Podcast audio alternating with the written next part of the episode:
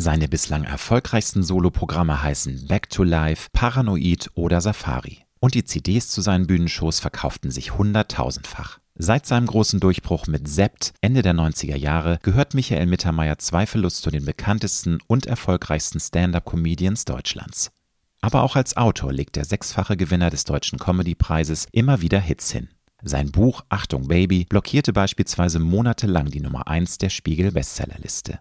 Jetzt ist mit Nur noch eine Folge Fernsehen von A bis Sept das jüngste Werk des 55-Jährigen erschienen, in dem er ebenso persönlich wie komisch auf 50 Jahre Fernsehgeschichte zurückblickt. Ich spreche mit Michael über seine ganz persönlichen TV-Helden, gut und schlecht gealterte Serien, prügelnde Lehrer in der Schulzeit, seinen allergrößten Albtraum und die Vor- und Nachteile des Älterwerdens.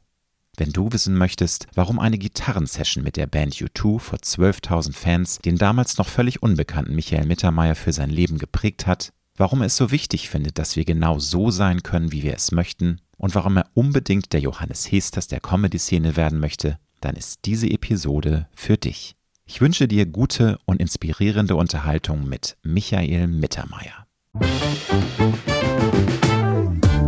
Du hörst Road to Glory als Journalist mit 20-jähriger Berufserfahrung hat Alexander Nebel hunderte von Interviews mit nationalen und internationalen Stars geführt. Unter der Überschrift Deine persönliche Erfolgsstory spricht er hier in seinem Podcast mit inspirierenden Prominenten über Erfolg, prägende Wendepunkte und Lebensweisheiten. Gute Unterhaltung mit einer neuen Folge von Road to Glory mit Alexander Nebel. Einen wunderschönen guten Tag, lieber Michael. Herzlich willkommen in meinem Podcast. Ja, servus, hallo. Wann stehst du in der Regel morgens auf? Bei verschiedenen, also wenn unter der Woche stehe ich meistens jetzt um 10 nach 7 auf, weil dann meine Kleine aufwecken, die ist kleine 14 für die Schule. Aber und muss sein, ne? sonst ohne Wecker, ähm, also ohne Papa, Mama ist ja nichts, ne? also von alleine steht die nicht auf. Nein, das ist, also wir tun ja nicht viel, also macht halt was zu essen, ja. was Kleines, das könnt ihr natürlich selber auch, aber irgendwie das letzte Relikt also es, früher musste man ja noch, oh, ich helfe dir beim Waschen und ich helfe dir so. Ja, ja. Aber ich bin auch generell kein Spätaufsteher. Also bist du denn auch mit sechs Stunden schon zufrieden? Brauchst du so deinen dein Soll, um einigermaßen fit und ausgeschlafen zu sein? Da ist ja auch jeder Mensch sehr, sehr unterschiedlich. Ja. Also wenn ich sechs Stunden hinkriegen würde im Schnitt, also das wäre, also es gibt viele Zeiten, da wäre das für mich ein Paradies, sechs Stunden. Ich bin wirklich ein ganz Schlechtschläfer, ich bin ein Kurzschläfer und vor allem, wenn ich Zeiten habe, so wie jetzt, wo ich viel rumfahre oder auf Tour, boah, das ist, ich bin manchmal erschrocken nach einer Woche, wenn ich so denke, echt, so wenig hast du geschlafen und du siehst noch so ja, aus. Also. Also ja, aber es ist ja interessant. Offensichtlich brauchst du dann ja nicht so viel, weil irgendwann holt sich der Körper das, was er braucht. Das weißt du ja. Ne? Also ja, dann, ich weiß. Dann ja. gibt es den sogenannten Burnout oder du bist einfach so Game Over und bist erstmal für drei Wochen nicht mehr ansprechbar, weil einfach der Organismus macht nicht mehr mit. Insofern, ich glaube, du machst das schon relativ richtig so. Ja, du, es geht noch. Also gut, der Körper hat sich schon seine Dinge geholt in meinem Leben. Also das kann man also ohne ins Detail zu gehen. Aber, aber, ja, aber es gibt schon Leute, die brauchen einfach acht Stunden. Das ist auch okay. Ich beneide Leute, ja. die acht Stunden schlafen Moment, können. Ja. Und bist du äh, also schnell auch in, im Schwung dann morgens oder brauchst du so eine gewisse Zeit, bis du auf Betriebstemperatur bist? ich bin endlich schnell dabei. Also oh. es gibt mal Tage, wo ich keine Ahnung, wo man vielleicht ein bisschen dämlich ist oder wenn die Nacht lang war, wo man vielleicht der ein oder andere Single Mold war zu viel. Aber ansonsten bin ich eher einer, der aufsteht und zack, ich bin da. Bin also auch nicht schlecht gelaunt. Das ist super. Das würde ich gerne mir von dir nachher nochmal off the record ein paar Tipps geben, weil ich bin echt so der schreckliche Morgen-Grumpy Man, habe miese Laune und brauche immer so eine Stunde, das bis ich kann man aber nicht herzaubern. Das ist so. Das also ist man ist, ist so oder nicht. Ich glaube, ja. dass man, man muss die Dinge akzeptieren, mal der eine ist mehr so, der andere ist, ist mehr so. Und ich glaube, wenn man es annimmt, ist auch okay. Ich weiß auch, dass ich mit meiner Frau kein Gespräch führen kann, bevor die keinen Kaffee hatte. No way. Also es ist wirklich so. Mich kannst du ohne Kaffee schon mal über, also whatever. Lieber Michael, in deinem neuen Buch Nur noch eine Folge, Fernsehen von A bis Sept, blickst du als bekennender TV-Junkie sehr persönlich und sehr amüsant auf 50 Jahre deiner TV-Geschichte zurück. Und was ist deine ganz besonders prägende TV-Kindheitserinnerung? Wir alle haben ja so Erinnerungen von den ersten Berührungspunkten mit dem Fernsehen, die sich nie, ähm, die vergisst man einfach nicht, weil die einfach so tief reinhauen, weil man ja so, ne, man ist ja wie ein Gefäß, man ist offen für Input und als Kind ist man dann geflasht von irgendwas, was man im Fernsehen sieht. Weißt du das noch? Was das war? Ja, das sind so einige Dinge. Also das eine ist, dass ich tatsächlich noch die Erinnerung habe, dass ich auf so einem Töpfchen im Wohnzimmer, das war das Wohnzimmer meiner Großeltern, da haben wir aber, da stand der Fernseher und da haben wir Fernsehen geguckt und ich saß auf dem Töpfchen Multitasking. Ich habe drei Multitasking-Business äh, gemacht ja, und, ja. und habe geguckt, also sowas wie Sandmännchen. Aber ich kann mich auch, in meiner Erinnerung lief auch mal was Normales. Ich glaube, dass es dann meinem Opa, Oma oder meinen Eltern egal war, weil sie gedacht, meine läuft halt der Bonanza, dann kackt er halt. Also whatever. Das bisschen Geballer da, ne? Das ist ja jetzt auch nicht schlimm. Eben das bisschen Geballer von dem kleinen Jungen, das ist ja auch nicht so schlimm. Aber ich habe eine Erinnerung zum Beispiel, klar, diese, diese Serien waren schon für mich sowas wie Enterprise, habe ich halt mhm. gesehen, als das halt anlief in Deutschland, 72, da war ich sechs, weißt du so, und du, das hat einen man, so ja. weggebeamt. Ja. Und ich kann mich an einen Tag noch erinnern, das ist lustig, das habe ich eh schon wieder verdrängt, dass als mein Ob, wir haben Farbfernseher gekauft, also man, ist sowas. Was, was sensationelles war Anfang der 70er, ne? Das Wahnsinn, war mega. Ja, ja. ja, Und mein Opa, mein Vater haben den gebracht und haben den rein mit dem Typen da vom Fern der Fernsehhändler. Und dann haben wir, ich glaube, es war spät Nachmittag, früher Abend, Samstag, Daktari angeguckt. Auch meine absolute Kultserie. Also und, und, Gänsehaut. Aber das, aber das Tolle war ja. natürlich, weißt du, so wenn du zum ersten Mal in Farbe siehst, ist ja die Frage, was ist denn das Erste, was du dann siehst, wenn du dann Edgar Wallace anschaust, was auch in Schwarz-Weiß ist? Stimmt, Generell völlig, ist völlig egal. So. Stimmt. Aber Daktari, da kann ich mich noch erinnern, ich saß da vorne was ist der Dschungel in Farbe, die Tiere, mm. das alles. Also das hat mich schon, also das kann man heute, weiß ich nicht, das ist klar, die Kids haben ein, das ist ja ein anderes Ding, was auf die einprasselt. Äh, aber das hat für mich, da habe ich heute noch ein wohliges Gefühl, wenn ich das, also gerade zu meiner Tochter habe ich gesagt, ich kann mich noch erinnern, als wir den ersten Farbfernseher und er sagt, wie, du hast schon gelebt, da gab es noch nicht mal Farbe. weißt du, so. Das ist echt gemein, ne? denkt man so. Nee, das also, ist, es ist so ehrlich, ist es, halt, es ist nicht gemein, es ist einfach. Es ist, that's es live. Ne? Ich, ich, klar, ich würde es wahrscheinlich auch, ich würde es auch sagen. Weil ich meine, weißt du, wie ich immer sage, ich bin ja Fernseh-Native und äh, ich ja, bin, ich denke so, ich bin 66er Jahrgang, ich bin so die erste Generation, die als Kind mit Fernseher aufgewachsen ist und zwar von Anfang Stimmt. an. Ja. Weil meine Eltern waren, das sage ich ja mal, das ist ja, die sind ja Fernseh-Immigrants mit Radio-Hintergrund und weil klar, die kennen doch die Zeit, wo nur ein Radio im Raum stand. Ja. Du, also, und es ist so eine Evolution äh, dann vonstatten gegangen. Du hast ja gerade gesagt, die heutige Jugend hat ja ein ganz anderes A, ähm, Fernsehempfinden, die hat einen anderen Konsum, die streamt viel mehr, die guckt auch auf YouTube etc. pp. Aber stell dir mal vor, wir, wenn wir irgendwie eine Zeitreise machen von als Achtjähriger an die heutige Zeit oder alle Menschen, die wären ja völlig geplättet von dem Tempo, von dem Bohr, von dem, was da auf einen einprasselt, auch an tollen Sachen. Ich, also ich liebe auch Fernsehen, ich bin auch ein großer Fan, aber es hat sich ja von der Geschwindigkeit, von, von den ganzen Schnitten so extrem nach oben äh, katapultiert, dass man da, glaube ich, wenn man eine Zeitreise machen würde, würde die Menschen völlig überfordert sein, weil das ist ja, ja das Step ist, by Step gegangen. Das ja. hat nichts mehr.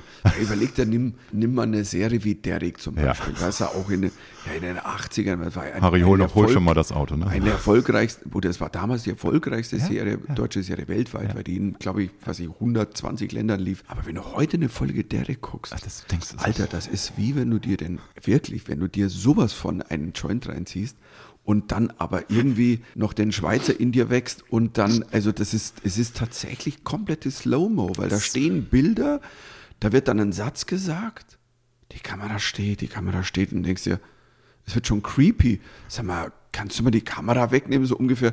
Und heute, weil so gerade noch Dialog vorbei, ja, hol den Wagen, Fupp, nächste Szene, Wagen steht da, wir fahren los, was ist los? Stefan, Harry, bam. Also heute, Derek, also das ist heute, also wenn du jemanden, also im Grunde genommen, wenn du eine Therapie für jemanden bräuchtest, der zu viel aufgenommen hat an Fernsehen, der eine Überdosis hatte, spiel ihm eine volle Derek vor und er kommt wieder runter. Das ist, glaube ich, auch eine Sache, wenn du dann so alte äh, Dinge vorspielst der, der jungen Generation, wo man selber total geflasht von war. Also ich rede jetzt nicht von Serien, aber manchmal gibt es ja auch Filme, die man als Jugendlicher total geliebt hat, wo man aber auch merkt, oh, die sind so dermaßen bescheiden gealtert. Da schämt man sich richtig, dass man das jetzt so vollmundig angepriesen hat, weil man eben auch die 30 Jahre nicht gesehen hat und merkt, oh mein Gott, ne? einige Dinge altern super, finde ich. Es gibt Filme, die immer noch funktionieren. Beispiel Basic Instinct von 92 ist jetzt nicht so alt, aber immerhin 30 Jahre. Und ich Würde jetzt meiner Tochter noch nicht Nein, zeigen. das ist gut. eigentlich auch nicht mit der Tochter, aber so ne, als Beispiel, wie eben manchmal Filme doch so ein bisschen ihrer Zeit voraus sind, von der Bildsprache, von der Eleganz und einige zum Beispiel so die 80er Beverly Hills Cop, ja, kann man drüber lachen, aber das ist eben so die ganze Ästhetik, die Musik, das ist so wie aus der Zeit gefallen, ne? das ist nicht gut Oder es gealtert. ist, meine, meine Tochter hat, meine Frau und meine Tochter haben das jetzt auch, da glaube ich, was sie so ja. zwölf, zwölfeinhalb, haben die wohl mal Beverly Hills Cop angeguckt, zufälligerweise. Und meine Tochter fand es geil, aber weil da gerade die 80er wieder so hip werden, weil die hat mal zu mir dann gesagt, hey Papa, die 80er sind voll cool und ich so, äh, nö, wir sahen alle scheiße aus und ähm, Das aber das hat sowas, aber das hat bei denen sowas Hippes und die hören dann halt so die, was ich zum Beispiel Heart of Glass von Blondie, die Miley Cyrus Version. Die, by the way, cool ist. Aber natürlich, also ich würde es nie vergleichen mit Blondie damals.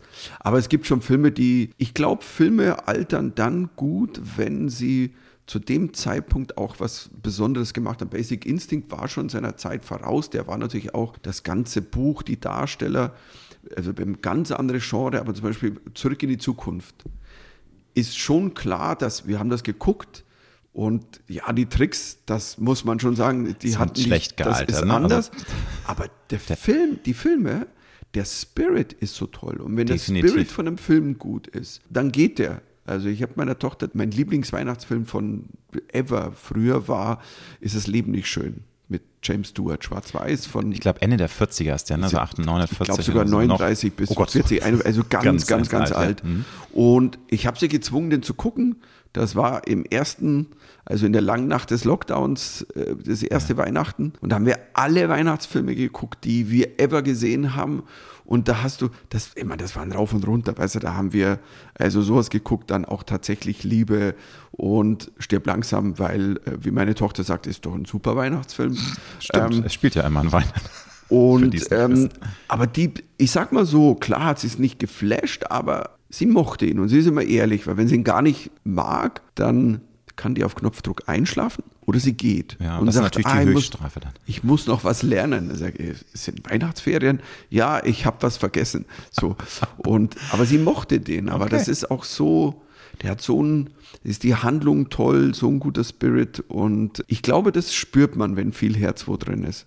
Nun bist du ja bekennender TV-Junkie und ich glaube, du kannst jetzt auf diese Frage zehn äh, Namen nennen, aber wer sind denn deine absoluten Top drei Helden oder Heldinnen deiner Kindheit? Gibt es da irgendwelche Charaktere oder irgendwelche, kann ja auch sein, dass es eine Serie, die für dich einfach so einen ikonenhaften Status hat. Also was sind da so die Dinge, die dir jetzt ganz spontan in, in den Kopf rumspucken? Du schreibst natürlich auch in deinem Buch viel, es gibt ja viele Kapitel, wo man auch genau weiß, das hat den Michael ganz besonders begeistert, die letzten 50 Jahre, aber wenn du jetzt mal so spontan Also ich sag mal so, als Kind haben, haben mich, also ich glaube, die, die zwei stärksten Charaktere für, als Kind waren, war- waren Pippi Langstrumpf und Michel aus Lönneberger. Die waren für mich so ein Ding. Also Pippi war halt so, und wie ich es im Buch schreibe, eigentlich war die ihrer Zeit weit voraus. Weil diese Unabhängigkeit, dieses Anarchische, diese Freiheit, die die im Kopf hatte, die war so selbstbewusst. Also heute würde man sagen, weißt du, so feministisch auf Girl, eine Art und Weise. Vorreiterin der Girl Power, die ja in den 90ern dann kam, ne? Und jetzt haben wir noch mehr, ne? Also es Ja, ja, ist halt alles Evolution. wie man sagt, das war die Greta unserer Kindheit. ja. Das ist ja, und die ist nicht nur nicht freitags in die Schule gegangen, die hat die ganze Woche for Future durchgezogen. Aber das hatte schon, also ich kann mich schon erinnern, das hat mich auch auf so einer Ebene abgeholt. Dieses Freiheitsding mochte ich sehr. Da Ja. ist jemand, Witte, Witte, Witte, ich mache mir die Welt, wie, sie mir gefällt. Und ich bin, glaube ich, sehr früh als Kind, ich, hab, ich, bin, ich bin immer ein Träumer gewesen. Und in diesen Träumen hatte ich nie Grenzen. Und Enterprise hat diesen Satz für mich formuliert, to go where no man has gone before, the final frontier. Du gehst eigentlich über die allerletzte Grenze. Und das ist so, ich habe nie Grenzen gespürt. Also ähm, wenn ich später dann auch auf Tour gegangen bin und mal Dinge gemacht habe oder wenn ich, ich habe im Kopf nie eine Grenze. Und, und das haben mir diese gegeben, weißt du. Und ja, so ein Michael aus Lönneberger war natürlich klar, ich meine, der, der, die Streiche, die der gemacht hat. Und auf der anderen Seite, wenn man das heute denkt, weißt du, der Vater ist immer, hat, wollte mit dem Holzschuh verprügeln. Das war ein bisschen und ihm Busch. Und da denkst du so, Alter Verwalter, also das ist schon so ein bisschen, also ähm, ja, das altert dann nicht so gut, das Kinderschlagen. Also das muss man an der Stelle. Ähm, ich bin ja noch die Generation, die in der Schule tatsächlich geschlagen wurde. Und zwar auch noch, das muss man immer dazu sagen, dass die Eltern nichts dagegen unternommen haben. Weil es eben Konsens, es war gesellschaftlich Nichts. geduldet. Ne? Es hieß, so. ich kann mich noch sehr gut erinnern, Tatsächlich ist eine meiner Erinnerungen, mein, mein Religionslehrer, da weiß ich auch den Namen noch, Kaplan Rüb, der hat mir in die Fresse gegeben. So richtig so, hardcore. Also Haut ab, die haben immer gut so zugeschlagen.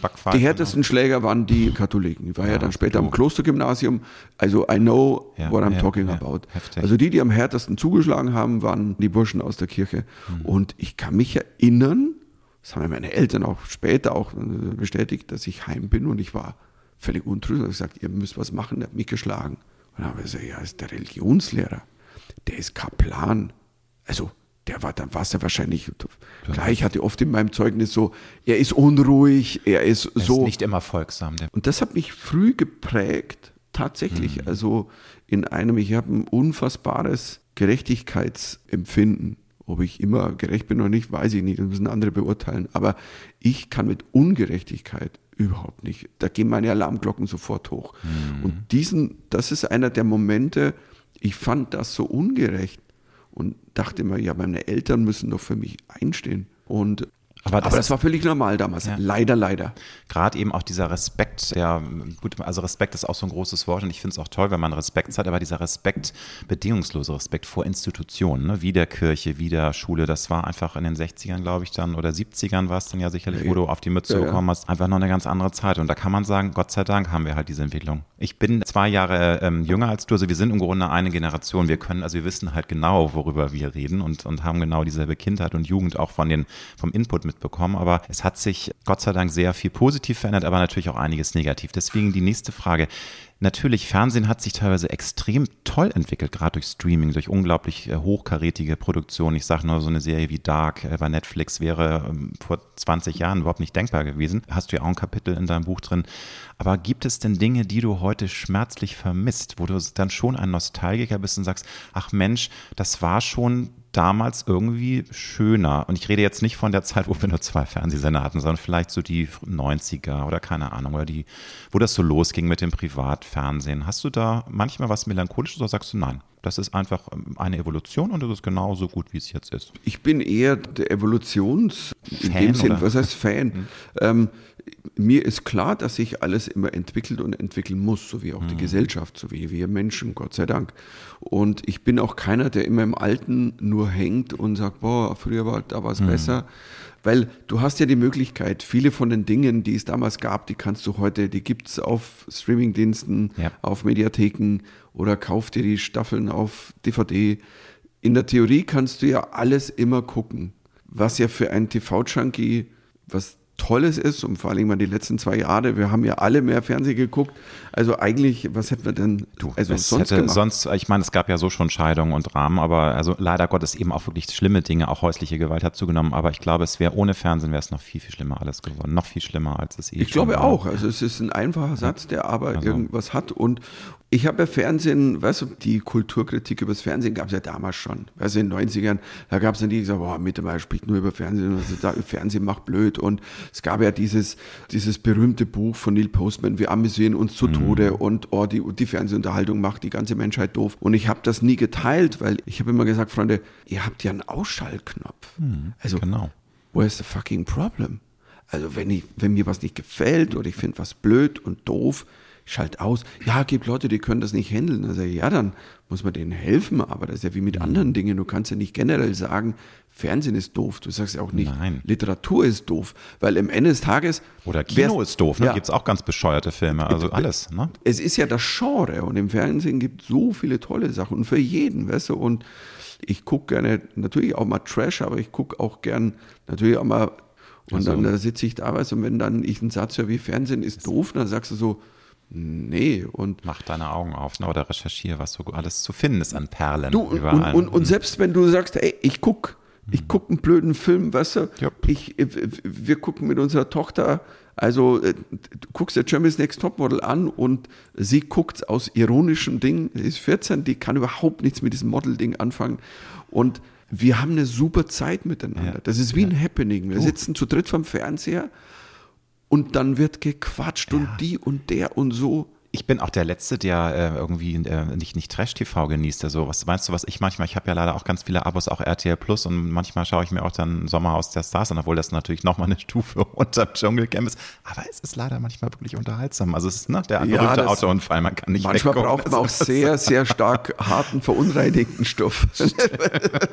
Nochmal zum Thema dein Buch, äh, der Titel, nur noch eine Folge, ist natürlich eine Steilvorlage für die Frage, ob du dich erinnern kannst, wann du mal eine Serie so lange durchgesuchtet hast, dass du am Ende richtig ein schlechtes Gewissen hattest oder merktest, es geht einfach nicht mehr, ich penne jetzt hier ein. Ich möchte zwar noch weiter gucken oder bist du da schon ein Mann, der auch so ein bisschen haushalten kann mit seinen Kräften und sagt, nee, jetzt ist mal Schluss mit lustig, nächsten, äh, am nächsten Tag haben wir immer noch ein paar Stunden, wo ich gucken Nee, kann. das, Das das, das konnte ich nie. Also es, und ich kann mich erinnern, es ist so toll, weil ich habe ja auch all die, ich bin ja mit meiner Frau seit 32 Jahren zusammen und wir haben ja all diese Phasen miteinander durchgemacht. Ja. Und ich glaube, so meine erste ganz starke Erinnerung zum Bingen, das ist 24, 24. Und zwar als dann das auch als DVD-Staffeln rauskam, wir haben es dann auf DVD und wir, ich, ey, wir, wir haben, ich meine, für die, die das da draußen nicht kennen, gibt ja Leute, die es nicht kennen, das ist 24, Kiefer Sutherland, Jack Bauer, einfach eine großartige Serie, kommt, Ja. es läuft mittlerweile auf Netflix und ich glaube selbst auf Disney Plus. Und äh, das sind ja dann 24 Folgen, einer Stunde. Und das läuft ja in Echtzeit ab, du weißt. Und, und das Ding ist, und wir, haben, wir hatten Wochenende, wo wir am Freitag angefangen haben.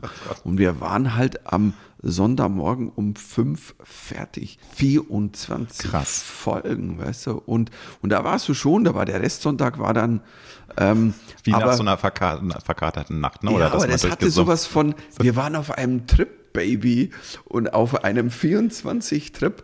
Krass. Und nee, wir haben da schon, es gibt so Serien oder eine, eine unserer All-Time-Favorites, eine zu Unrecht nicht oft genannte Serie ist zum Beispiel, boah, ich habe sie nicht mal im Buch, glaube ich, drin. Nee, schade. Mhm. Äh, Six Feet Under. Six Feet Under ist wohl, wenn nicht die Top 5 der besten Fernsehserien ever. War nicht der deutsche Untertitel gestorben wird immer oder irgendwie sowas Ja, in der Art? also ne? es sind immer die deutschen Untertitel. Sowas Boah, ist wirklich, ist wirklich- also, na gut, das war ja auch Programm, ich meine, Ja, das ist ja, also, aber das ist so großartig und Ja. an was ich mich vor allem noch stark erinnere, wir haben alle Staffeln, ich habe die noch alle auf DVD, es gibt sieben waren es, glaube ich, sechs oder Mhm. sieben und die allerletzte Folge, keine Angst, ich spoiler nicht Inhalt, die letzte Folge Six Feet Under, wenn mich jetzt einer fragen würde, was war die beste Serienepisode, die du je in deinem Leben gesehen hast? Das ist die letzte Folge Staffel 7 von Six Feet Under, weil das war, die letzte Folge war ein Vermächtnis. Also wir saßen da, ich kann mich erinnern, meine Frau, nee, es war untertags, weil wir waren, komm, wir gucken weiter. Und wir haben geheult, wir saßen da.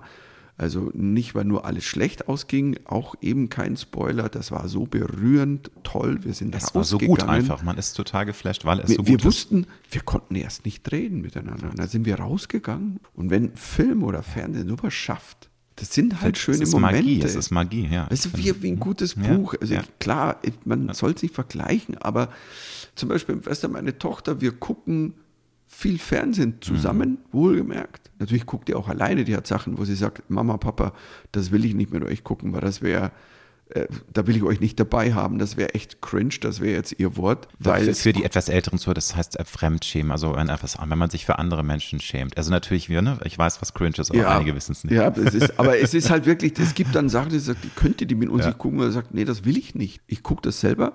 Und aber wir gucken viel, aber ich habe keine Angst, dass die da irgendwie verloren geht, weil Mhm. wir uns dann viel auch darüber unterhalten, miteinander Dinge aussuchen. Und das andere ist, die liest so unfassbar viel. Also ihre größte Rebellion in den zwei Jahren, die letzten zwei Jahre, wo ja leider, ich sag mal, die Pubertät nicht auch so ausgelebt werden konnte, Da wie, man wirklich- wie geht. Die, ja. tun ja die Jungen ja alle wirklich, das tut mir auch Stell dir so vor, leid. 18. Geburtstag in dieser Phase, ne? Das, ist das echt, ja, ich das weiß, ist schlimm. Also das ist mein- kann man gar nicht nachempfinden. Ein Also, hm. Patenkind, Patenkind meiner Frau, die haben, weißt du, so, dann so, du fängst an zu studieren und dann heißt, äh, nee, du musst gar nicht hinfahren jetzt. Ach Ja, so, Drama, ah, ja. okay. Mhm. Und Aber wie gesagt, ihre Rebellion war, das macht, das macht sie heute immer noch.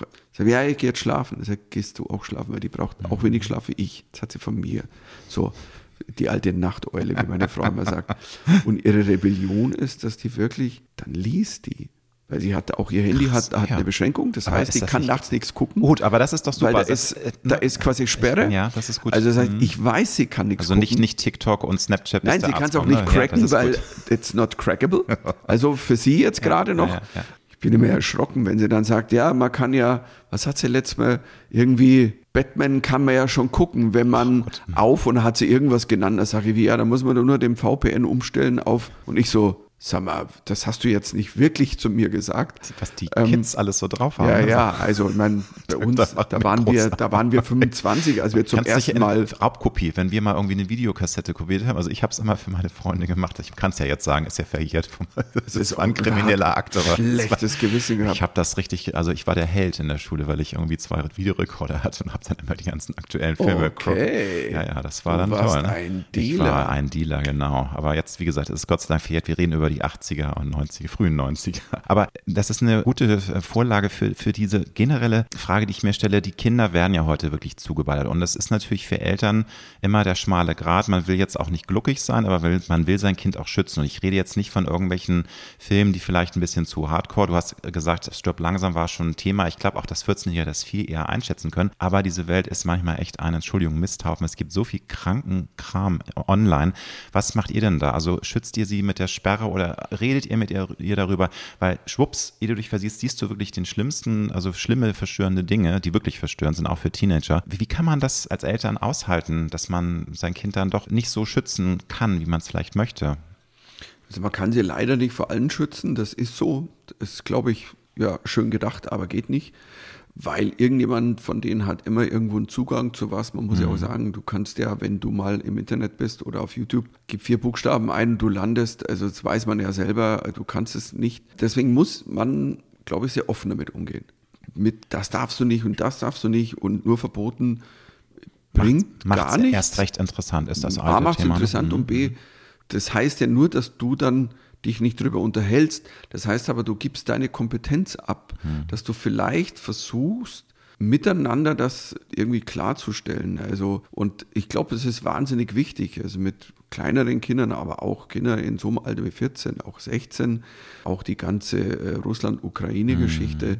Du musst offen reden und du musst auch, also die Welt ist leider so, wie sie ist und wir, wir kriegen das nicht weg. Und deswegen ist, ich bin, ich bin sehr froh und auch glücklich darüber, dass wir scheinbar ein, ein Verhältnis zu dritt miteinander entwickelt haben mit unserer Tochter, dass wir wirklich auch reden können über sowas. Klar, dann gibt es immer, es gibt dann mal Tage, wo gar nichts oder, also, ihr kommt rein von der Schule, Lilly, wie war's? Und dann sprich nicht mit mir. Ja, ich habe da nur gefragt, nein, ich will. Das nennt man Teenagerzeit. Ne? nicht sprechen und dann weiß okay, auch wir Eltern lernen ja dazu, ich muss ja wirklich sagen, man lernt dazu, dass du sagst, okay, eigentlich wollte ich gerade was von ihr, ich wollte und, aber es ist in meiner Welt, dass ich jetzt was will von ihr oder ihr was erzählen will, muss, kann, darf. Und eigentlich akzeptiere ich nicht, dass sie gerade ihren Raum braucht. Das haben wir ja auch, das hast du auch in einer Beziehung. Es gibt ja Momente, wichtig ist eigentlich zu spüren, der andere, die andere braucht gerade Raum. Und wenn du da jetzt eindringst, ist das schlecht. Wenn du das Gleiche vier Stunden später machst oder am nächsten Tag, andere Situation. Und das ist ja so ein ganz schwieriges Ding. Ich kann das auch nicht immer. Und da muss ich lernen und muss dann auch mal sagen, oh, sorry, also tut mir leid, ich glaube, bin jetzt da, ich hätte dich einfach sein lassen sollen.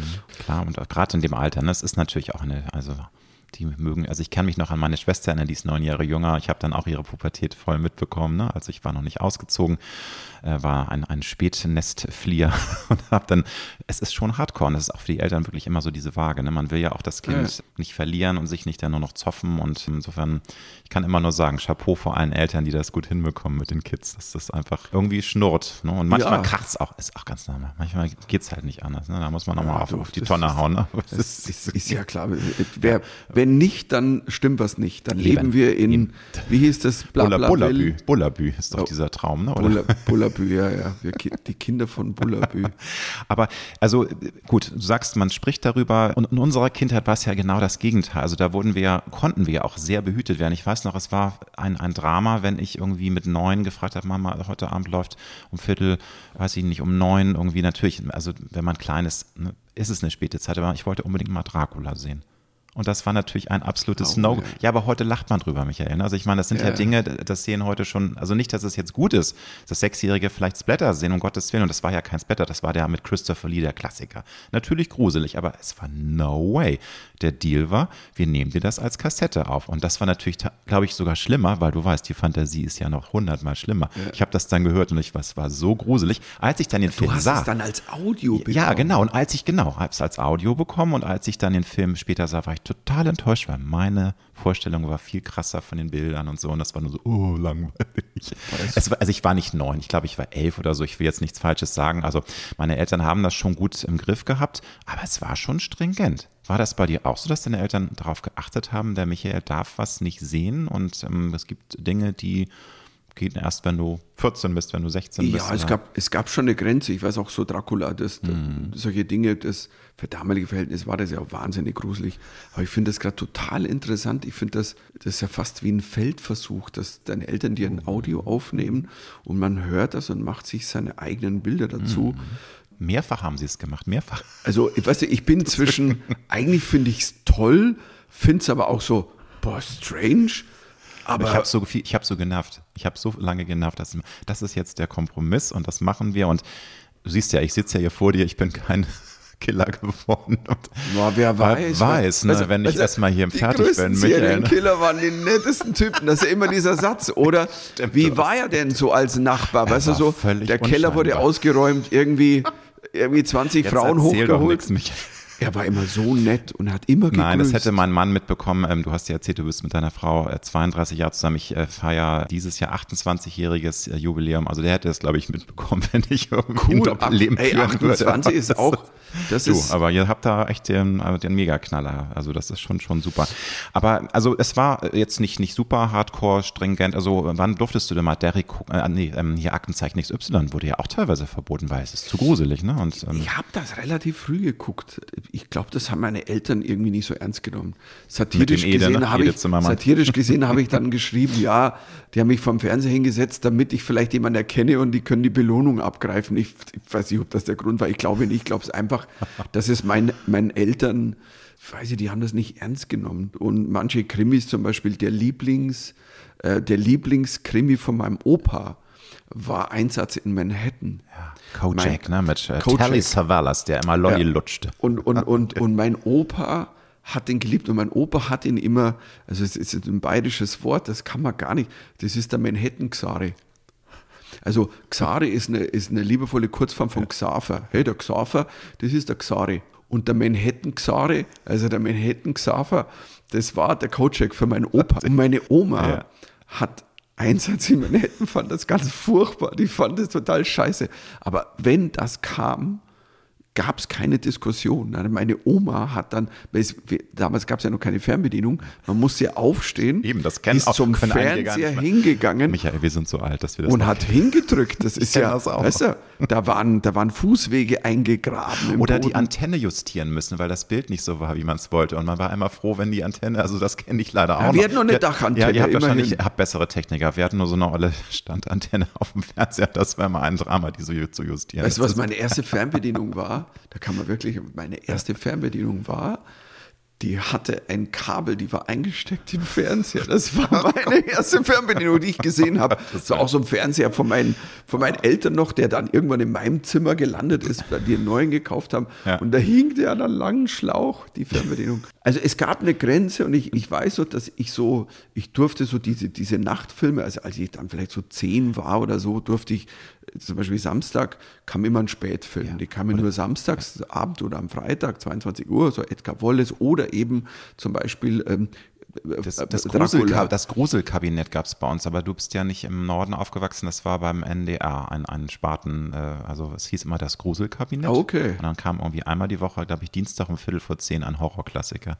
War natürlich groß. Ich meine, wir reden über die Zeiten, wo es nur drei fucking Programme gab. Ne? Also mehr war nicht drin. Ja, wir, wir Bayern hatten ja noch die, die, wir hatten ja noch die zwei Österreicher. Stimmt, ja, seid uns Also- voraus gewesen. die tatsächlich großartig waren dahingehend, weil die Österreicher haben sehr früh sehr, wie ich finde, anarchisch Fernsehen gemacht. Da gab es Serien wie Cotton ermittelt. Es war eine Serie, also so von Jerry Cotton, der war halt dann der Wiener Kommissar, der Cotton. Der Und, Cotton. und das war so absurd gedreht, auch mit kompletten Gaga-Szenen, wo du dachtest so, sag mal, äh, ich kann mich, ich, pass auf, ich erinnere mich wirklich an eine Szene, es waren noch die Filme, es gab später eine Serie, aber die Filme, die sind schon, das war Anfang, Ende 70er, Anfang 80er. Und in einer Szene steht erst Kommissar und ein Böser und, und er sagt, du Kommissar, und ich mach dich fertig und ich schlag dich. Und dann steht der da und ohne irgendeine reißt er seinen Trenchcoat und das Hemd auf und hat drunter einen Superman-Dress. Und du sitzt vor dem Fernseher Zeit, ne? und, und unkommentiert, unkommentiert. Okay. Und sagst so, Moment mal, die haben so ganz absurde Szenen eingebaut. Er kommt heim, spät nachts, es laufen die ORF-Nachrichten, zwar auch die ORF-Nachrichtensprecherin, die kannte man, die hatte so einen ganz Mhm. harten Pony, so, und dann saß er vom Fernseher und ist so weggeschlafen, der Kommissar, und plötzlich klopft sie an die Scheibe im Fernseher. Hallo, bitte aufwachen. Was soll das? Ich rede hier, ich lese hier die Nachrichten vor. Bitte bleiben Sie wach. Und dann sitzt er so, äh, das, wie, wo? So ein bisschen. Unkommentiert solche also Szenen so richtig drin. so ein bisschen äh, schon, schon wirklich gute Comedy, irgendwie, die einfach da eingebaut wurde. Ne? Witzig, habe ich ne? Ja. rabenschwarze Cool, Comedy. cool. Sein Assistenzkommissar hatte nur ein Bein, der, der komplett, also er konnte keine Verfolgungsjagd, also das war, das war sehr Super, abgefahren. ja. super.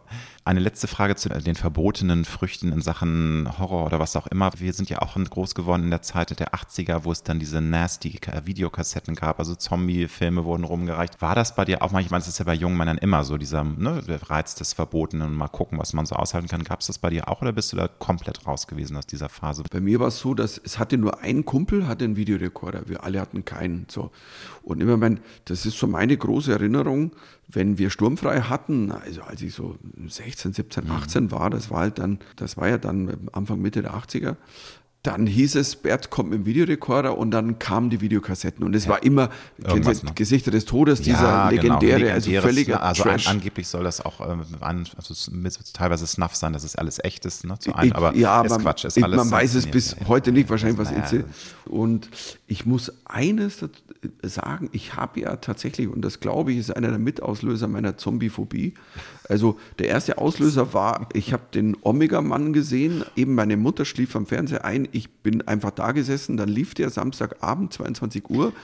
Ich war, das war total scary für mich, weil das waren ja eigentlich keine Zombies, nur so viral mutierte. Genau, also wobei, also es gab dann ein Remake mit Will Smith, I Am Legend, das war zumindest der gleiche Stoff. Ähm, es war natürlich eine andere äh, Ja. Interpretation, aber die Geschichte war im Grunde ähnlich. Also äh, Charles Bronson, nee, nicht um Gottes Charlton. Heston. Charlton Heston nochmal auf äh, Anfang. Charlton Heston ist einer der letzten oder der letzte Überlegene in Man- Manhattan Erstmal und der muss sich, letzte ne, Mensch und muss alle kämpfen gegen gestorben diese an einem komischen Virus. Virus. und die haben dann irgendwie so milchige Augen und Ja, sehen ja. aus, also ganz, ganz ist spooky. ein bisschen zombiehaft. Mhm, und ich habe das gesehen, das war halt dann auch so Ende der 70er und dann habe ich, also das war eine saublöde Idee, muss ich wirklich sagen. Mhm. Der, der Vater eines Freundes und wir waren beide, der lief ja 79 im Kino an oder 80, der Romero, Dawn of the Dead. Das Problem Also- ist, der Vater von meinem Kumpel, der ist halt da reingegangen, hat seinen Sohn mitgenommen, weil es Mhm. dem egal war. Und dann meinte er, hey, willst du mitkommen? Ja, komm mal mit. Und dann haben wir den gesehen, das, also für einen 13-Jährigen Das ist war krass, das. ja. Und ich der ist ja will- heute noch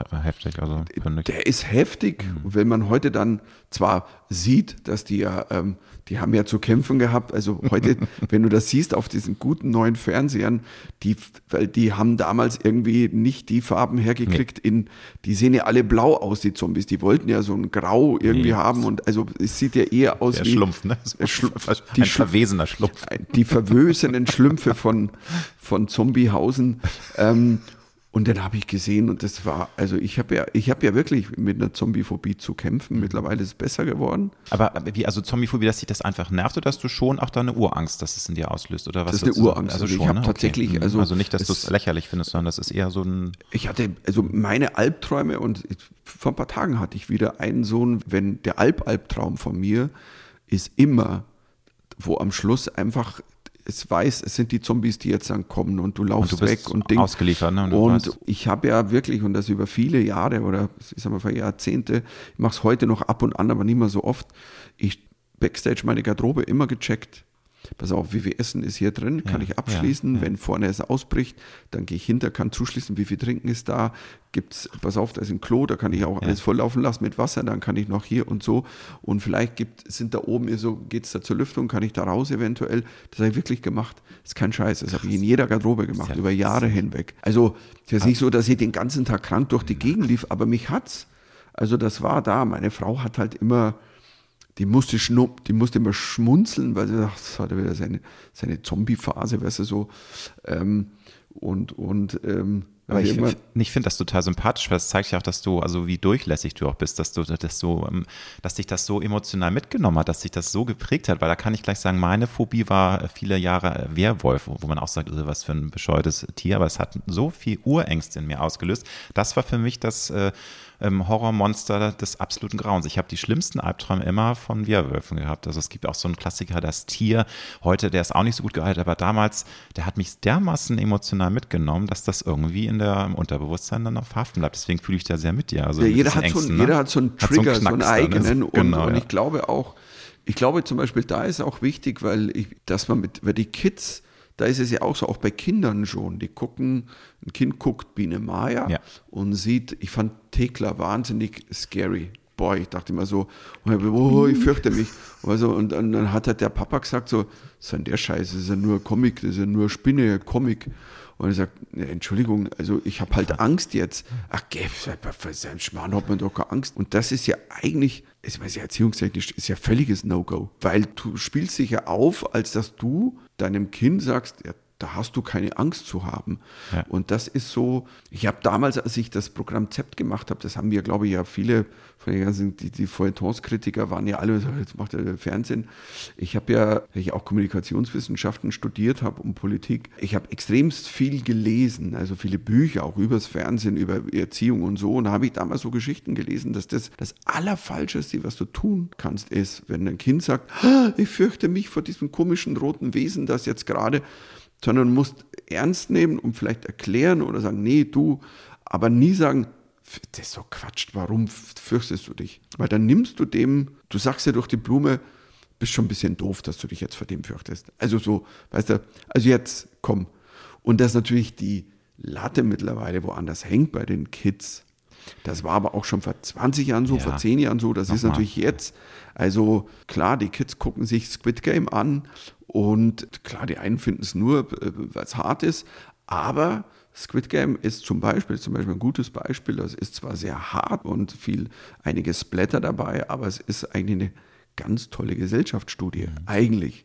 Darf ich kurz, äh, weil nicht alle es, ähm, glaube ich, äh, Netflix, gut, wer hat heute nicht Netflix, aber es gibt vielleicht auch Hörerinnen und Hörer, die es nicht haben. Squid Game ist eine südkoreanische Serie, die extrem erfolgreich war auf Netflix. Ich glaube, ist noch gar nicht lange her, Ende letzten Jahres irgendwie so. Ja. Und ja, da geht es schon heftig her. Das ist so eine, ähm, wie nennt man das, Dystopie über, über eine Zukunftszeit, ähm, wo man sich Geld erspielen kann, aber es ist eben ein Spiel um Leben und Tod. Im Grunde ist es ein bisschen äh, wie das Millionenspiel, nur noch viel heftiger, mit ganz extremen, äh, also sadistischen, genau. perversen Spielen, wo auch wirklich dann Menschen gegeneinander kämpfen müssen und also da, da tun sich Abgründe auf, wie du schon sagst, also gesellschaftskritisch und geht einem schon sehr nah. Dieser, und es ist ja nicht mal eine Dystopie, es mm. ist ja mhm. eigentlich, spielt es ja in der Jetztzeit ja. und das macht es fast schon noch, finde ich, wuchtiger. Und wie würdest du dich entscheiden, wenn mm. du weißt, wenn ich, also es kann nur einer übrig bleiben, wie ich nenne ja Squid Game immer Germany's Next Top Model in Koreanisch. es ist ja so. Ja. Am Schluss, ja. nur dass die anderen halt alle tot sind dann. Mhm. So, das ja, ist der Unterschied. Also gut, die Mädels bei Heidi glauben auch, sie sind tot, weil sie kein Foto haben. Also insofern landen wir auf demselben Level. Und, oder sie verhalten sich wenigstens so. Aber das in so einem Fall finde ich, finde ich es toll gemacht, dass du in eigentlich so, so eine sehr unterhaltsame gut, wenn man ein bisschen drauf steht, dass er mal härter ist, dass du es schaffst, aber ohne Zeigefinger, da so eine, und das können die, aber das ist tatsächlich, also es klingt jetzt blöd, aber auch in koreanischen Zombie-Filmen zum Beispiel. Ich habe das. Äh, ist doch jetzt auch so eine Serie auf Netflix. ja, ich habe hab die durchgebinscht. Das ist, das ist wirklich, das ist, also die Jungen würden sagen, das ist krasser Shit. Mich haben allerdings die Soundeffekte so ein bisschen genervt, wenn das immer so Ach, wenn die sich, wenn die sich so verwandeln. Ne? Also, ja, das ist, also man muss dazu sagen, also das ist. werden das jetzt zu spitz. Bei den koreanischen Zombiefilmen, die verwandeln sich anders. Das ist so ein bisschen, also ist kunstvoller, ja, nennen wir es so. Ja, da ist mehr Ballett und Akrobatik dabei, aber halt mit viel Blut. Aber auch da geht es dann oft um gesellschaftliche Themen.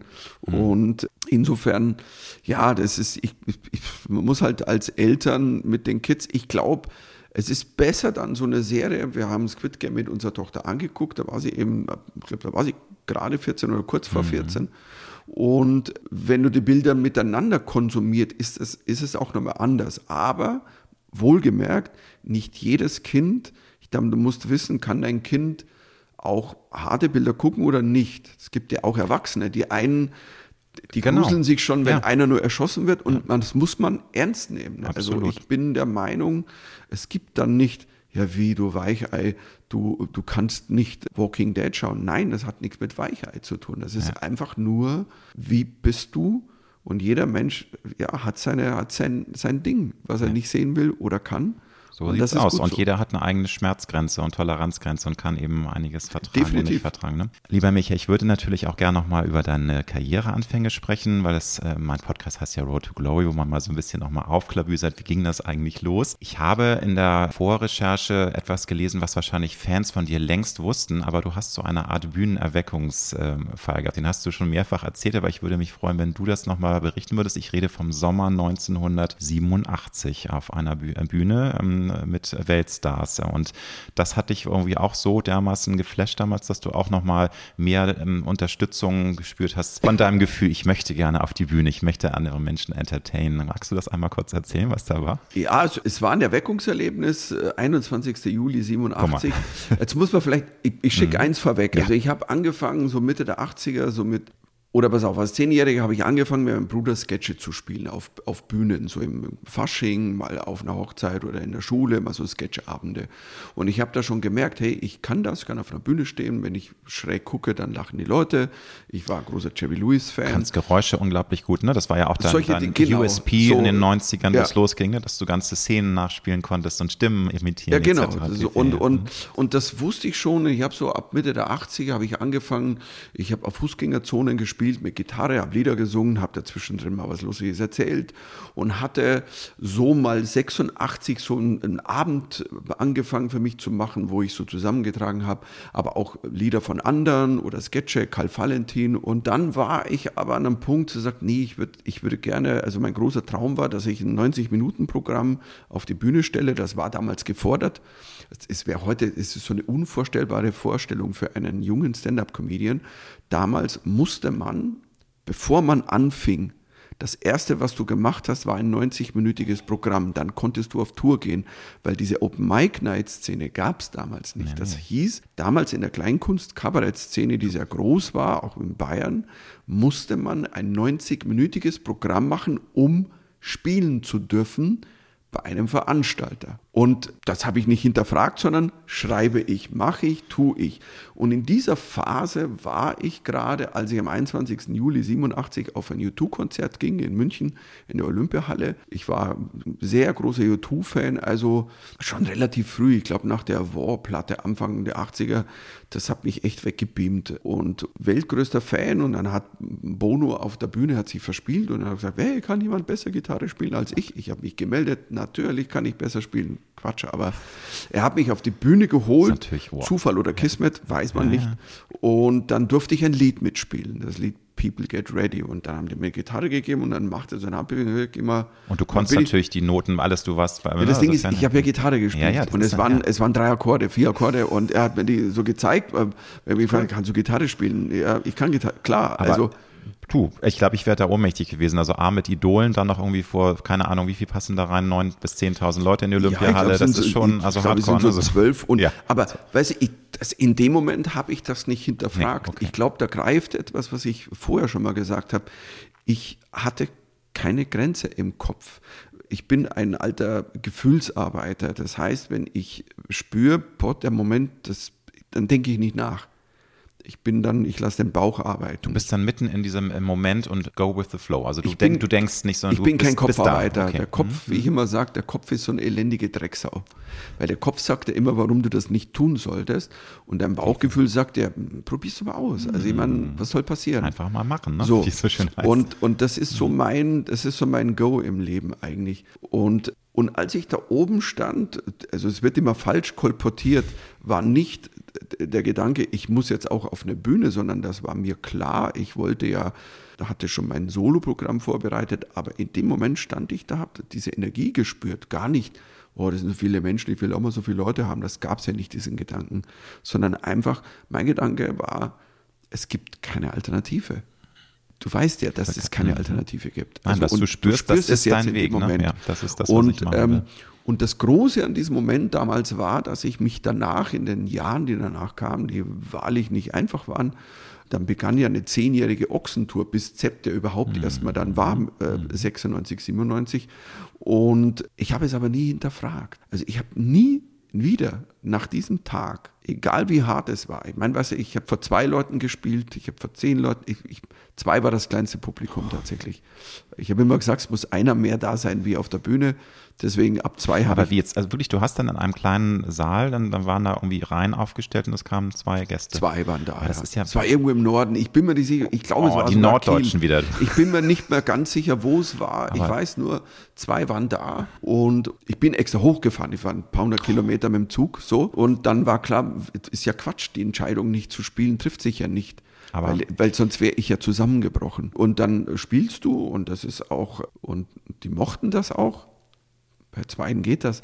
Wenn einer, bei einem habe ich immer gesagt, das mache ich nicht, weil dann ist es kein Auftritt, sondern eine Unterhaltung. Dann spricht man mit, dann habe ich mich, also würde ich mich hinsetzen mit dem quatschen. So, wäre- hätte So. ich jetzt sozusagen eine Privataudienz, du würdest für mich allein performen. Ja. So wäre das dann. Und, ähm, und ich sag mal so, mein kleinstes Publikum war ja nochmal, also wenn die vor zwei habe ich gespielt, aber das kleinste Publikum, ich kann mich auch an Tage erinnern, was ich in München im Lustspielhaus, also du hast dann fünf Tage ausgemacht und an zwei Tagen war null. Also null, keine Reservierung, nichts und es kam auch keiner, null. Und das ist alles okay, weil das war der Weg. Und den habe ich nie wieder hinterfragt. Und das war die Größe dieses Moments. Das ist natürlich wichtig von dir zu erfragen, wie man dann seinen Optimismus beibehält. Du sagst, das war dein Weg. Es gab einfach auch spätestens nach diesem U2-Konzert keine Alternative mehr. Aber es frustet ja schon. Und wie hast du denn dich selbst immer wieder am Schopf gezogen und gesagt, nee, Michael, aber das, das ist dein Weg, du machst das. Und man muss ja auch irgendwie Geld verdienen. Also gleich zwei Fragen. Also wie hast du dein Geld verdient und wie hast du dich immer wieder auf Spur gebracht, dass du nicht den Mut verlierst, dass es doch mal klappen könnte mit dem Durchbruch? Also zwei Dinge. Das heißt, je weniger Geld ich verdienen habe, desto weniger habe ich ausgegeben. Also so nach dem Prinzip. Und ich kam damit immer gut rum. Also komme jetzt auch aus keinem, also ich komme nicht aus einem reichen Elternhaus, aber es war gut bürgerlich. Also ich hatte natürlich auch ein Backup irgendwie. klar, logisch. Und wenn ich nichts verdient habe, habe ich auch nichts ausgegeben. Und das andere, wie gesagt, ich habe mich motiv die Motivation war, zwei Tage später hast du, keine Ahnung, in der Kleinkunstbühne XX, XY gespielt in Asbach, gibt tatsächlich einen Ort namens Asbach, irgendwo in Niederbayern. Nicht das Uralt, aber Asbach. Nein, es ist tatsächlich, also das ist zwischen Mühldorf und Passau irgendwo. Oder da gab es ja irgendwie so eine Blues-Kneipe, das Wirtshaus in Asbach und da kamen dann halt 25 Leute und die haben gelacht und haben das gemocht. Das hat mich dann geflasht und da wusste, ich wusste immer, warum ich es tat, wenn Ja. die Leute reagiert haben. Und ich habe die Zahlen nie gewertet, weil mir war klar, na gut, ich bin unbekannt, dann kommen halt mal 10, dann kommen mal. Und ich habe, damals gab es ja auch keinen, es gab ja nicht das Ziel, ich werde irgendwann in einer Arena spielen. Es gab keinen Comedian damals, der je in einer Arena gespielt hatte. Das heißt, der einzige Comedian, der mal in größeren Hallen war, davor, das war in den 70ern, das war Otto. genau. Den habe ich in der Stadthalle Mühldorf gesehen. Ende der 70er habe ich noch ein Ticket von, den ich heute noch sehr verehre, Otto, großer Mann. Und, und ich habe nie, das war nicht das Ziel. Das Ziel war, dass du diese Bühnen, wo du gespielt hast, irgendwann voll kriegst. Das heißt, Also da schon, ja. gingen 80 Leute rein, irgendwann waren dann 50 drin und irgendwann hieß es, du, heute sind wir voll. Ich weiß nicht warum, aber heute sind wir voll. Und das war natürlich, das hat einen so immer Kraft gegeben. Und aber das war, das wäre ja auch nötig gewesen. Also ich glaube, irgendwann hättest du wahrscheinlich selbst du mit diesem Bild im Kopf und dieser Vision, ich möchte das unbedingt machen, das ist mein Weg, also die Menschen zu unterhalten, zu entertainen, Comedian zu sein. Aber wenn es nicht bergauf gegangen wäre, hättest du dann vielleicht doch irgendwie mal irgendwann gesagt, so, jetzt muss ich mir die Karten legen, das geht so nicht. Oder wärst du auch dann noch in 20 Jahren damit fein gewesen irgendwie? Man will ja auch ne, sich was aufbauen und zumindest leben können von dem, was man liebt. Es gab keinen Plan B. Den gab es nie. Okay. Und der Punkt ist, ich glaube, ich bin zwar auch ein Künstler, der sich ewig hinterfragt und immer noch dazulernt und es gibt niemand da draußen, der sich mehr peitscht wie ich. Also da, liebe Kritiker und äh, Kritikerinnen, also ihr könnt mir nichts anhaben, weil es gibt niemanden, der mich mehr schlachtet als ich selber. Aber ich habe einen, ich weiß, dass ich das, was ich da mache, und das wusste ich auf einer ganz komischen Metaebene immer, ich habe mich nie hinterfragt. Ich habe zwar oft jeden Auftritt hinterfragt, jede Szene, jede Nummer, jeden Text, aber ich habe mich nicht hinterfragt, ob ich der Richtige für den Job bin. Das war mir immer klar. Und ich war halt ein extrem, da kommt wieder das Ding ohne Grenzen. Ich habe halt äh, Dinge gemacht, bin sehr schnell aus Bayern raus, bin auch in den Norden gefahren, kein bayerischer Kabarettist ist zu der Zeit damals so Ende der 80er, Anfang 90er viel im Norden gewesen. Ich habe gesagt, ist mir egal. Also ich wollte gern Humor machen, den alle irgendwie, den nicht, weil ich sage, nur in Bayern ist es lustig, aber dann bin ich in Hamburg und dann lacht keiner. Mhm. Und ich habe dann so viele verschiedene Sachen gemacht und habe dann weiß nicht, das, die, die, die Masse der, der, der Geschichten und hatte natürlich auch so, so Anker, was toll war, war ab 92 dann der Quatsch Comedy Club in Hamburg, der dann einmal im Monat lief und dann wurden es zweimal im Monat, also ähm, Für viele große Künstlerinnen und Künstler eine, wirklich eine Karriereschmiede gewesen. Ne? Dieser Quatsch Comedy Club von Thomas Hermanns ist schon eine Der war ganz gewesen, ne? groß ne? für uns, weil er auch energetisch so ein Ding war, wo wir es gab ja eine Zeit dann in den 90ern, wo immer so, ist es Kabarett, ist es Comedy. Ich, mhm. ich fand die Diskussion ja, mir war die ja egal, weil ich komme ja aus der Kleinkunst, aus dem Kabarett. Äh, weil das Wort Comedy gab es zu dem Zeitpunkt noch nicht, als ich angefangen habe zu touren. Ich habe am Anfang immer draufgeschrieben, Kabarett, Komik, Musik. Irgendwann habe ich draufgeschrieben, Kabarett, Comedy und Musik. Und dann gab es Kabarettbühnen, die haben wir eigentlich spielen lassen, weil das auf dem Plakat stand. Mhm. Dann war es so, ja, was bin ich denn jetzt? Und dann kam 92, der Quatsch Comedy Club. Thomas Hermann sagt, hey, wir nennen uns jetzt Stand-Up-Comedians. Und ich so, geil, weil ich verehre ja Stand-Up-Comedy, ich sehe auch, dann sagen wir es jetzt einfach, weil dann scheiß drauf, so wenn man im Hotel eingecheckt ist, hat man aber immer Kabarettist als Beruf hingeschrieben. Es war so, klang seriöser. Ne? Es klang seriöser und ich kann dir, pass mal auf, ich bin einmal, ich kann mich erinnern, Anfang der 90er habe ich in Berlin gespielt bei der Vernunft und, und, mir wurde backstage alles geklaut. Ich hatte meine Reisetasche hinten, ich hatte alles hinten, Aufnahmegerät, Zeug, bla, bla, bla, so wurde geklaut. Und wir haben dann verstreut noch die Klamotten gefunden, weil er hat die Tasche genommen und raus und hat er die Wert. So, und dann bin ich auf die Polizeiwache irgendwo in Berlin gegangen damals. Ich, keine Ahnung, was war das, 94.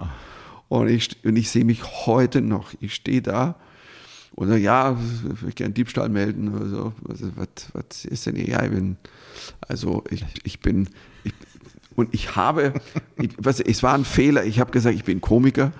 Und es war, ich in dem Moment, wo ich das gesagt habe, wusste ich, boah, ist ein Fehler. Ich bin Komiker und ich spiele in der Beine Vernunft und mir wurden alle meine Sachen geklaut. So. Dann hast du natürlich den Berliner Polizisten, der da sitzt. Komiker! Ha? Sie ihre Witze geklaut, ne? So. Und er hat es auch extra so gesagt, dass es alle hörten, was alle haben geguckt und ich so, boah, Mittermeier, du hast, Michel, so ein Blödsinn, warum sagst du das Wort? Aber dann wurde es irgendwann, keine Ahnung, und mir war es ja wie gesagt auch immer wurscht, ich verbinde ja auch in meinem Programm ja immer auch Politik mit Blödel und umgekehrt. Und, aber das ging, es ging so seinen Weg. Ich habe halt viel gemacht und mich hat das Machen einfach der Weg, war auch mein Ding. Und es sind dann ja Gott sei Dank, weißt du, für mich künstlerisch tolle Dinge gewesen, weil ich habe gemerkt, ich entwickle mich. Also das hat mir Kraft gegeben, auch wenn jetzt, also ich, ich kann mich noch erinnern und das war noch, ähm, das war noch bei, bei Zept, als ich Zept angefangen habe, hatte ich Vorstellungen in München, wo keine Leute kamen. Ich habe in, ja, ja, 96 mal, war nicht so, dass plötzlich explodiert ja, ja, so und jeder, ne?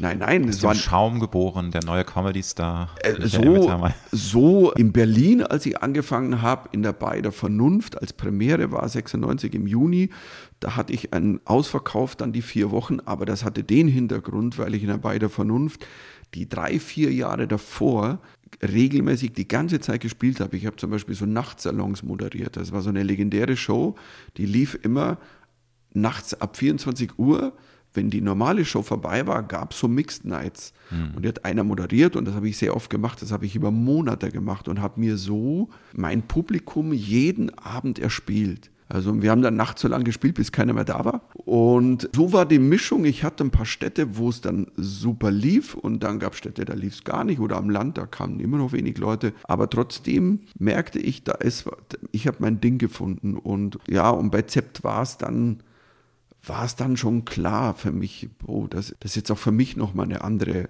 äh, Liga. Und, und das war am Ende dann schon auch so ein bisschen natürlich auch der, der einer der wichtigen Meilensteine in deiner Karriere, ne? weil damit ging es ja. dann ja wirklich los. Auch wenn du sagst, zu Beginn war es jetzt nicht von 0 auf 100, du musstest auch da dir deine Fans erarbeiten, erspielen. Aber das war schon, würdest du sagen, der große Meilenstein ne, in deiner Karriere. Ja, der hat natürlich äh, dann alles, das war dann, das hat sich rumgesprochen wie ein Laubfeuer. Mm. Das ist hey, es gibt deutsche Stand-up-Comedy. Alle immer gesagt haben, in Deutsch gibt es das nicht und, und, äh, und kann man nicht. Und, und ich bin so, wie es mir halt auch von Dutzenden Comedians, auch von den ganz Jungen, also für die ich tatsächlich erweise, was ich toll finde, dass heute auch die junge, die Open-Mic-Generation der mhm. Comedians, die kommt zu mir und sagt, hey, du bist mein Held. Und ich so, eigentlich bist du zu jung als ich dann Held sein kann und sage, nein, mein Vater war ein Kind, als er deine CD bekommen hat und ich war ein Kind, als ich deine CDs bekommen habe. Also, mhm. und was Tolles ist, ich bin quasi schon in der dritten Generation, mindestens jetzt. Und das hat natürlich dann so geflasht und dann wurde es natürlich gaga. Also, also gab noch so ein Übergangsjahr bis 97, als dann die CD kam und dann wurde es crazy, weil als die CD dann in die Charts die sich ja 250.000 Mal, glaube ich, also mehrere hunderttausend Mal verkauft ja, hat. Das war, die Zahlen also sind, ja. waren, waren, damals noch, also das, das waren Zahlen, also, also, also ich, ich, wie heute noch, ich, ich habe ja, ja, ich bin noch in der goldenen Zeit der Verkäufe von CDs aufgewachsen und das war für mich total crazy, mhm. weil ich war so wie, ich bin in den Charts. Und das Witzige ist, dann hat sich ja sozusagen auch das mit dem Erweckungsruf, äh, hat sich der Kreis geschlossen, weil du hast, ich weiß nicht genau, das Jahr war Anfang der 2000er, warst du dann Vorgruppe von YouTube, äh, YouTube, nicht YouTube, von YouTube. YouTube, sag mal, bin ich blöd, ich will ja immer YouTube sagen. Vorgruppe von ja, jetzt YouTube. Jetzt gibt YouTube und es gibt MeToo und es gibt YouTube. Nein, nein, die legendäre. Rockband YouTube.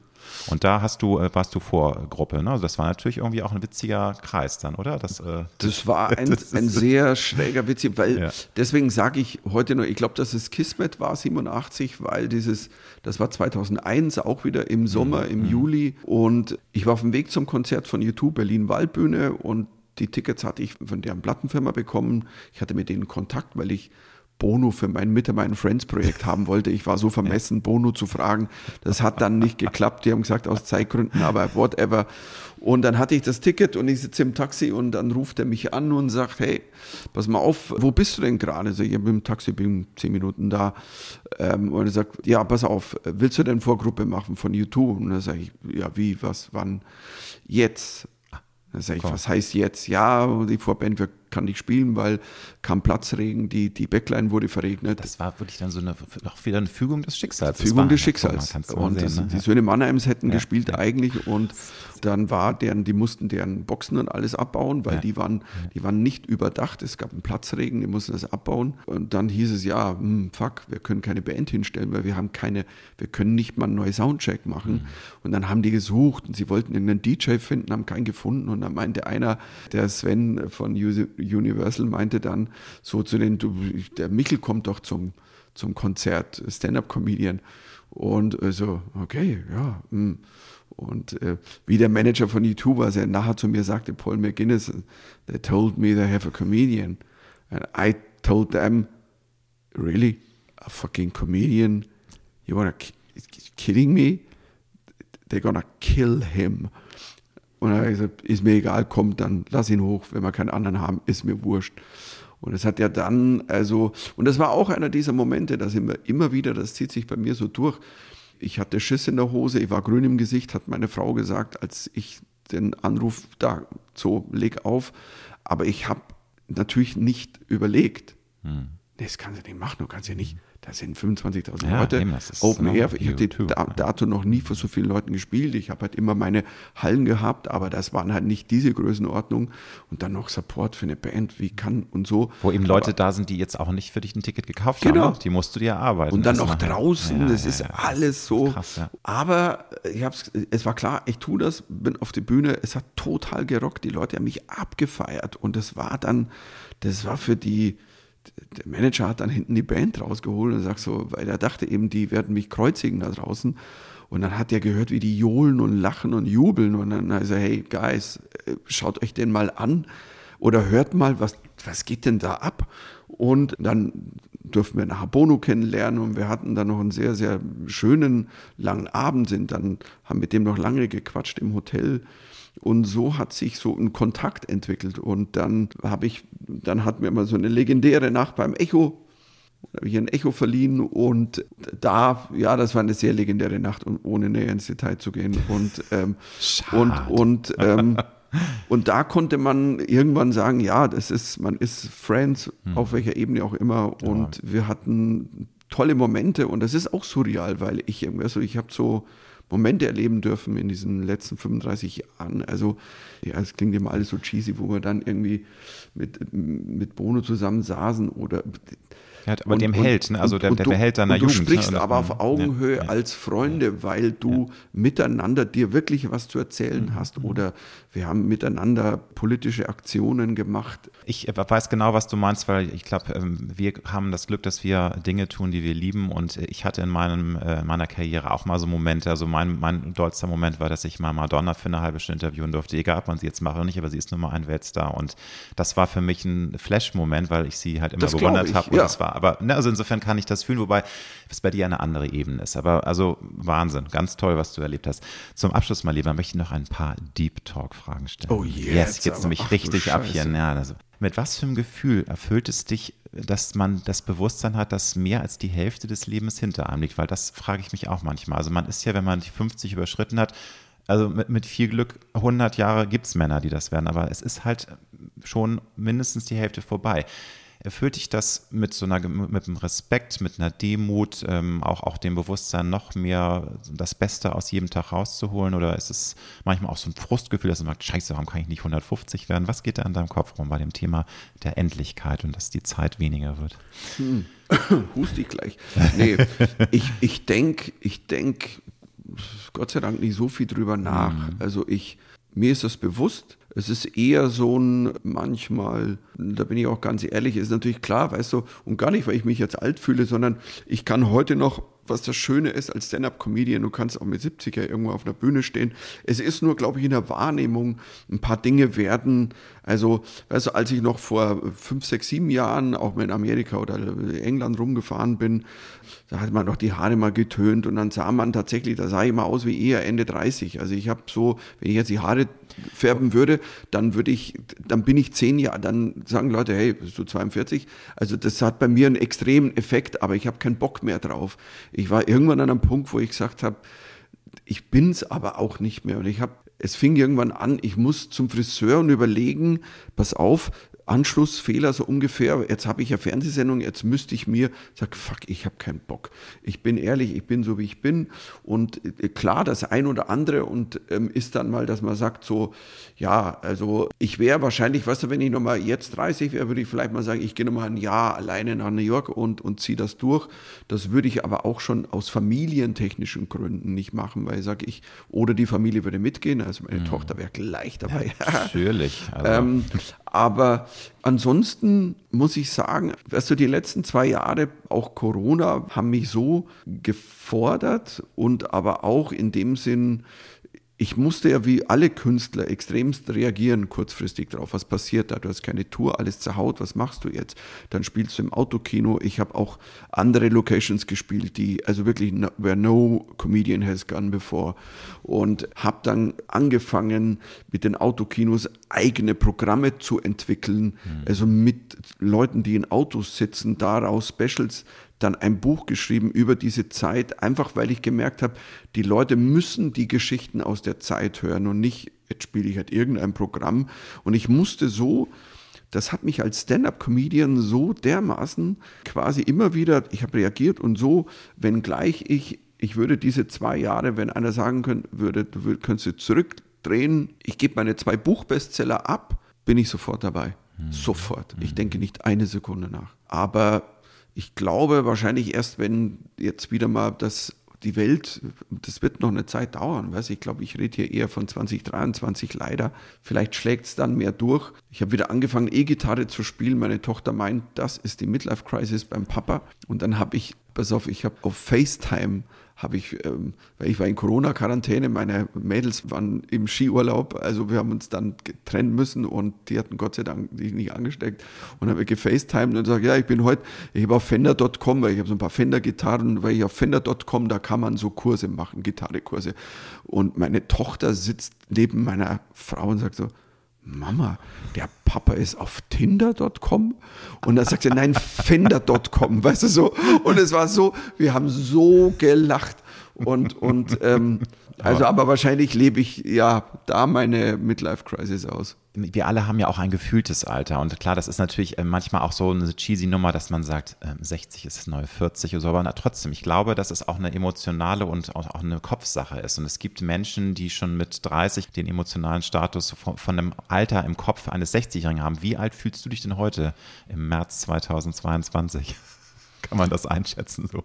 Im Kopf bin ja. ich weiterhin der Michel, der gerne durch die Welt geht ja. und Dinge erlebt. Und das lasse ich mir auch nicht nehmen. Und ich bin Gott sei Dank, ich muss ja wirklich sagen, ich bin tatsächlicherweise, das klingt immer blöd, aber bei mir ist es so, ich bin, ich bin fitter wie vor zehn mhm. Jahren oder 20. Ich habe viele Jahre meines Lebens, also ich habe leider Jahrzehnte, zwei Jahrzehnte mindestens, nicht einen Tag ohne Schmerzen verbracht. Und also extremste Rückendinger. Und ich glaube, manche können es nicht ermessen, was es heißt, einen Tag ohne Schmerzen zu verbringen. Und, vor allem, weil wenn du chronische Schmerzen über eine lange Zeit hast, was das mit dir macht, ne? das ist wirklich Höllenqual. Das ist, hm wirklich extrem mhm. und weiß, dass es immer so früher, ich durfte das nie erzählen, weil es dann hieß, oh, die Versicherung wirst du nicht mehr versichert. Mhm. Heute bin ich tatsächlich, ich habe das geschafft, es hat lang gedauert, ich habe es halt auch selber, weißt du, so man hat ja auch einen Lebenswandel und es war, ich habe viel Rock'n'Roll in meinem Leben gemacht und, und was hab, ja was ich habe viel durchgezogen, das ist ja, geil, ja, aber, aber, der Körper hat mhm. sehr gebüßt sehr, sehr gebüßt eine lange Zeit und ich habe aber irgendwann einen Weg gefunden und das war Gott sei Dank, ich muss wirklich sagen, dass ich das geschafft habe in den zwei Jahren vor der Pandemie, weil ich konnte, wenn ich so wie vor zehn Jahren gewesen wäre und ich hab, bin dann jeden Tag daheim und habe trotzdem, ich hätte ja trotzdem jeden Tag, und mit Schmerzen meine ich Schmerzen, Schmerzen, also nicht mal ein bisschen Spaß, dann wäre ich durchgedreht. Also auch bei mir haben diese zwei Jahre generell was hinterlassen. Also ich merke, bei uns allen, glaube da ist ein Propf. Also wir werden auch alle erst danach alles merken. Und insofern bin ich dankbar, dass ich, wie gesagt, dastehe und sage, ich hüpfe leichter durch die Gegend wie vor zehn Jahren. Das ist doch was ganz Tolles, wenn man das sagen kann wenn du zurückblickst auf dein bisheriges Leben, und das ist ja wirklich ein unglaublich spannendes Leben, allein was du mir eben erzählt hast mit deinen also Begegnungen und, und diese äh, Moments äh, for, for an Eternity, was ist für dich im Rückblick der Schlüssel für ein wirklich zufriedenes, schönes, glückliches Leben?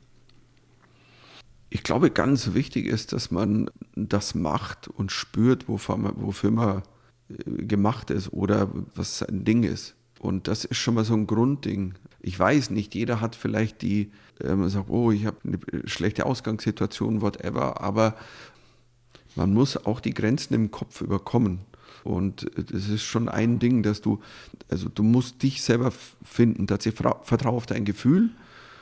Dann, und, und das machen auch, wie du sagst, einfach. Und dann, dann musst du es musst du's halt machen. Ja, also, und ja. da sind wir alle gleich, weißt du, das ist, das hat nichts mit manchmal der besseren oder schlechteren Ausgangssituation zu tun. Manche Dinge kann man, man kann die Dinge tun, ähm, jeder in seinem Level, wo, mhm. wo er sagt, oh, komm, Schritt hier. Und natürlich habe ich auch, denke ich, schon großes Glück mit, weißt du, wenn, wenn du eine Beziehung hast, die seit so langer Zeit eine sehr schöne Beziehung ist, wir sind nicht Definitiv. zusammen, weil wir einfach zusammen sind. Das ist schon ein großes Glück im Leben und dass dann wir eine Tochter gekriegt haben. Also ich weiß, dass es nicht selbstverständlich ist, dass man ein Kind bekommt und das äh, wird oft so als selbstverständlich hingesehen. Es ist ein Wunder und ich da auch weiß ich, wovon ich spreche. Und insofern macht das äh, auch nochmal was aus. Aber du musst schon am Ende des Tages musst du versuchen, bei dir zu sein. Und wie meine Frau einen Satz, den sie immer sagt, also wenn du etwas tust, bevor du es tust, mach dein Herz auf. Wenn du deinem 18-jährigen Ich mit der Lebenserfahrung, die du heute gesammelt hast, einen guten Rat für den weiteren Lebensweg mit auf den Weg geben könntest. Du bist Marty McFly, reist zurück in die Zeit und triffst den 18-jährigen Michael. Was würdest du ihm sagen? Boah, ich weiß es nicht. Ich glaube, ich glaube, ich würde mit ihm, ich würde mit ihm einen Single Malt Whisky trinken gehen, weil damals habe ich noch keinen guten Whisky getrunken, sondern nur Schrott. Single Malt, ja, das ja, habe ich schon viel und, von gehört. Und ich würde ihm sagen, hey, du bist, du bist gut, wie du bist.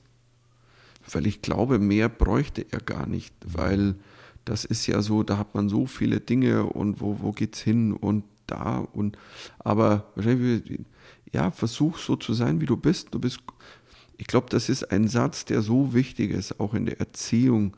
Du darfst so sein, wie du bist. Ja. Das ist was, was äh, leider ja nicht immer eingehalten wurde. echt sein, ne? Dieses Thema, dass man äh, die echten Gefühle und also nicht, nicht eine Rolle spielt oder äh, versucht, etwas darzustellen, was man gar und seine. Kinder auch nicht Ja. wo rein drängt. Das sind wir, Gott sei Dank, jetzt eine Generation, die das versucht, anders zu machen. Und leider haben ja noch, weißt du, auch die Nachkriegsgeneration, meine Eltern, deren Eltern, das war noch anders. Die haben einfach auch wahnsinnig immer mit Kopf, den muss besser gehen und der Kopf, der Kopf. Ich glaube, dass dieses, dass ich nach dem Gespür gearbeitet habe, auch eine Gegenbewegung war, eine komplette. Also eine komplette andere Welt wie die dann von meiner Elterngeneration, weil für die war es immer Kalkül, Nachdenken, das muss einen Ertrag haben und das sollte es nicht im Vordergrund stehen. Also da sind so viele, ich, ich glaube auch, also das hörst du ja bei den, wenn du beim Psychologen oder Psychologin bist, das ist ja so ein Satz, dass viel kommt davon, was wir tragen, als Packung davon, weil wir nie sein durften, wie wir eigentlich hätten wollen, sondern immer, du musst das, du musst.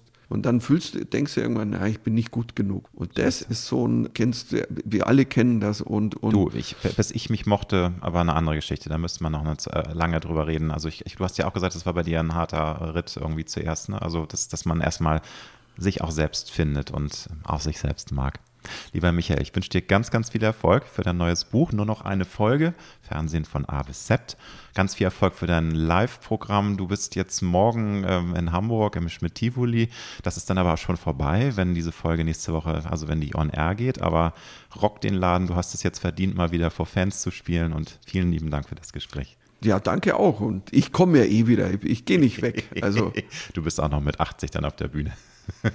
Ich habe mal vor vielen Jahren gesagt, ich wäre der Johannes Hesters der deutschen Comedy. Was ist irgendwas? Tackern sie Weil- auf der Bühne fest. Ja, aber ich kann mir nie vorstellen, nicht auf eine Bühne zu gehen. Also wenn es mit dem Stock oder whatever sein soll oder auf einer Liege, dann es ist halt whatever. Solange die Stimmmänner noch mitmachen. ja, das stimmt. Vielen Dank. Gerne.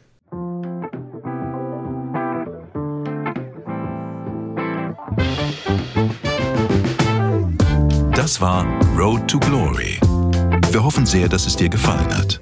Wenn du auch zukünftig keine Folge verpassen möchtest, dann abonniere jetzt diesen Podcast. Wir freuen uns, wenn du ihn weiterempfiehlst und auf Apple Podcast bewertest.